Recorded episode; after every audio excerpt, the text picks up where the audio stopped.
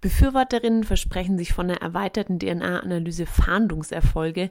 Was spricht aus Ihrer Sicht denn dagegen? Das erste ist, dass da die Gefahr besteht und also die ganze Herkunft dieses Gesetzentwurfs zeigt uns das auch, äh, dass da sowas wie Racial Profiling anvisiert wird. Also dass äh, ähm, gedacht wird, dass man Täter, Täterinnen, die gesucht werden, nach ähm, Haut, Haarfarbe, Augenfarbe ähm, eingrenzen könnte und dann eine ganz bestimmte Gruppe sozusagen äh, im, ja, unter Generalverdacht stellen könnte, die eben eine bestimmte Hautfarbe, Haarfarbe oder Augenfarbe hat. Also das, das finden wir äh, auch problematisch. Würden Sie diesen Vorwurf des Racial Profilings mittragen? Ja, den würden wir auf jeden Fall mittragen vom genetischen Netzwerk, weil da neue Gruppenbildungen stattfinden. Also im, am Anfang war sogar noch die Idee, dass man auch sowas wie Herkunftsmarker, die äh, man genetisch also ganz ganz grob äh, werden da irgendwie kontinentalen Zuordnungen, aber im Grunde auch äh, Gruppenzuordnungen Größenordnung gemacht, ähm, dass man solche Herkunftsmarker auch noch untersuchen wollte. Das, das ist das Einzige, was die Grünen dann in Baden-Württemberg doch, äh, da was sie ein bisschen heikel fanden und deswegen doch jetzt nicht in den Gesetzesentwurf reingeschrieben haben.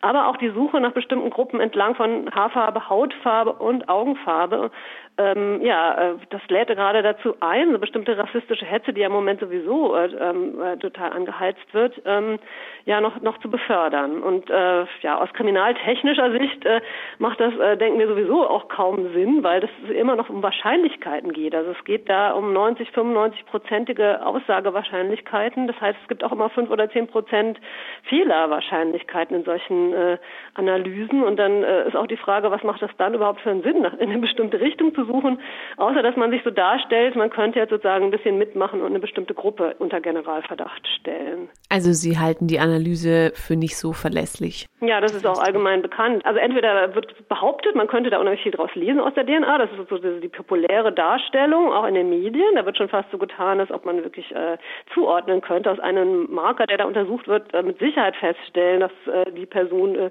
dunkle Haare hat oder blaue Augen oder was auch immer. Das ist de facto ja nicht der Fall, sondern es geht um Wahrscheinlichkeiten. Und äh, bei den Wahrscheinlichkeiten wird aber inzwischen gesagt, wenn es dann um 90, 95 Prozent geht, was es äh, im Moment äh, sowieso nur bei ganz bestimmten Farben geht, bei ganz hellen Augen oder ganz dunklen Augen, ähm, dann hört sich das schon so an, als ob das ja so eine große ähm, ja, Richtung schon vorgeben würde, dass dann praktisch die Ermittlungen in eine bestimmte Richtung gelenkt werden sollen. Das ist so, so die Idee. Äh, und da sehen wir dann eben auch die Gefahr, äh, dass das, äh, ja, dass es so einen bestimmten Gruppenverdacht gibt. Das hängt ja, ist das unabhängig davon, wie hoch die Wahrscheinlichkeiten sich in der Zukunft entwickeln werden. Ne? Das ist, sind ja sozusagen zwei verschiedene Kritikpunkte, um die es da geht. Ne? Das eine ist, dass da eigentlich eine Unsicherheit weiterhin ist und die Technik also so dargestellt wird wie so eine Wahrheitsmaschine, die DNA, was de facto nicht so ist. Und das andere ist, selbst wenn man da höhere Wahrscheinlichkeiten erreichen würde, die Gefahr, ähm, was man dann mit solchen Art von Zuordnung, von Gruppenbildung, äh, ja, was dann damit passiert. Sie haben das ja jetzt als Racial Profiling eingestuft. Wenn es als Gesetz durchgeht, wäre das ja gesetzeswidrig. Glauben Sie, dass es trotzdem angenommen wird?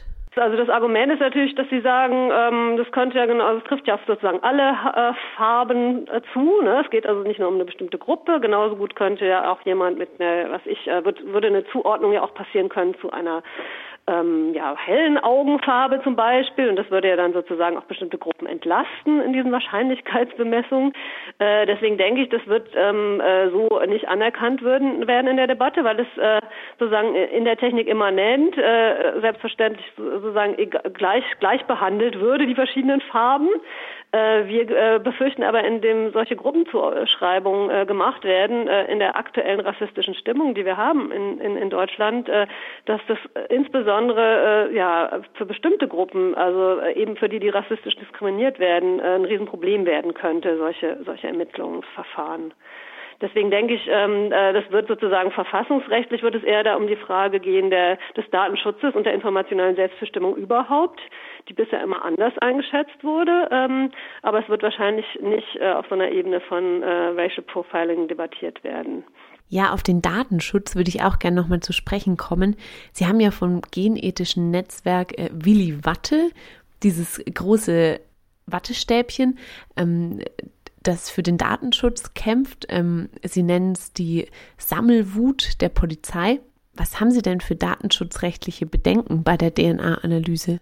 Zum einen ist die DNA äh, so ein bisschen das Schmuddelkind in der Überwachungsdebatte. Äh, interessanterweise interessieren sich auch äh, linke und soziale Bewegungen eigentlich sehr wenig dafür.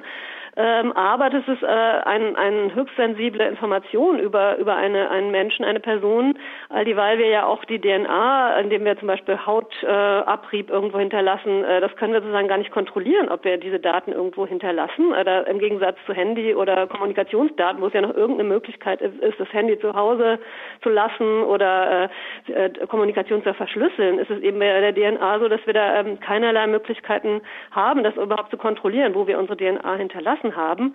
Und die DNA kann sehr, sehr langfristig noch analysiert werden. Also Jahrzehnte später noch äh, wird, können, kann ein Asservat darüber Auskunft geben, ob ich das vor 30 Jahren angefasst habe.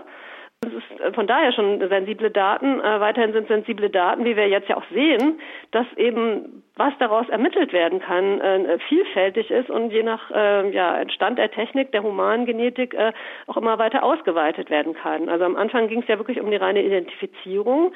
Dann kam äh, die Analyse des Geschlechts jetzt schon dazu, 2003, seit 2003 ist es erlaubt und jetzt äh, will man schon Haarfarbe, Hautfarbe und Augenfarbe daraus herauslesen. Also ist die Frage, was als nächstes dann noch kommt. Ähm, das ist so die eine Ebene, das ist das eine sensible Information, die, die die DNA eben preisgeben kann über eine Person. Das andere ist, dass es eine enorme Ausweitung gegeben hat in den letzten, äh, ja, seit 2005, in den letzten zwölf Jahren weil eben äh, seitdem nicht nur äh, erhebliche Straftaten sind, wenn es um Mord und Körperverletzung und Gewalt geht, sondern äh, als erhebliche Straftat gilt dann eben auch, und dann ist eben die DNA-Analyse auch erlaubt, wenn es wieder um Wiederholungstaten geht. Und da geht es inzwischen vor allem um, um Diebstahl und Kleinkriminalität. Also da wird inzwischen auch massenweise schon äh, DNA ähm, ähm, ja, ermittelt. Da werden DNA-Proben von Verdächtigen und Beschuldigten äh, genommen und Verurteilten und äh, äh Proben genommen und es wird auch äh, äh, an Tatorten wild äh, gesucht. Ne? Von daher ist es auch in der Hinsicht eine enorme Ausweitung und ähm, da denken wir, sollte mal die Datenschutzdebatte auch ein bisschen mehr in diese Richtung Aufmerksamkeit bekommen. Nun gibt es nicht nur die Gesetzesinitiative im Bundesrat, es soll auch bei der nächsten Justizministerinnenkonferenz im Juni um die DNA-Analyse gehen. Allerdings sind da die Forderungen noch weitreichender. Und zwar ähm, geht es um die Verwandtensuche via DNA. Vielleicht können Sie da noch kurz was dazu sagen. Ja, das ist also schon erstaunlich, wie das jetzt alles, also alle sicherheitspolitischen Wünsche, die man sich überhaupt noch vorstellen kann, werden im Moment in dieser in rassistischen äh, Grundstimmung und auch sicherheitspolitisch aufgeheizten äh, Lage anscheinend aus den Schubladen gezogen. Also wir haben ja gesehen, dass diese, diese, dieser baden-württembergische Vorschlag jetzt, der im Bundesrat eingebracht wurde, dass der ja eigentlich auf Initiative einer rassistischen Sekte, die in Freiburg da äh, Flugblätter verteilt hat, ähm, ja äh, zustande kam. Also dass man überhaupt über diese ähm, DNA DNA-Analyse Gedanken sich gemacht hat. Äh, kam, kam über diese Sekte. Ähm, und äh, so ähnlich, denke ich auch, ist, ist es äh, gelaufen, dass, dass das Thema Verwandtensuche äh, plötzlich jetzt auch äh, ähm, im Bundeskabinett schon äh, beschlossen wurde als Gesetzentwurf, nämlich zur selben Zeit, auch im Dezember, also auch im Rahmen dieser ganzen Debatte um diesen einen Freiburger Fall. Äh, und äh, da geht es eben darum, dass ähm, bei sogenannten Reihenuntersuchungen, also diesen Massengentests, also wenn Leute freiwillig äh, Speichelproben abgeben, damit in ihrer Region zum Beispiel eine Tat aufgeklärt wird, dass diese DNA, die dann da praktisch freiwillig abgegeben wurde, dass die ähm, bisher durfte die eben nur untersucht werden nach der Identität äh, der Person, die da gesucht wird.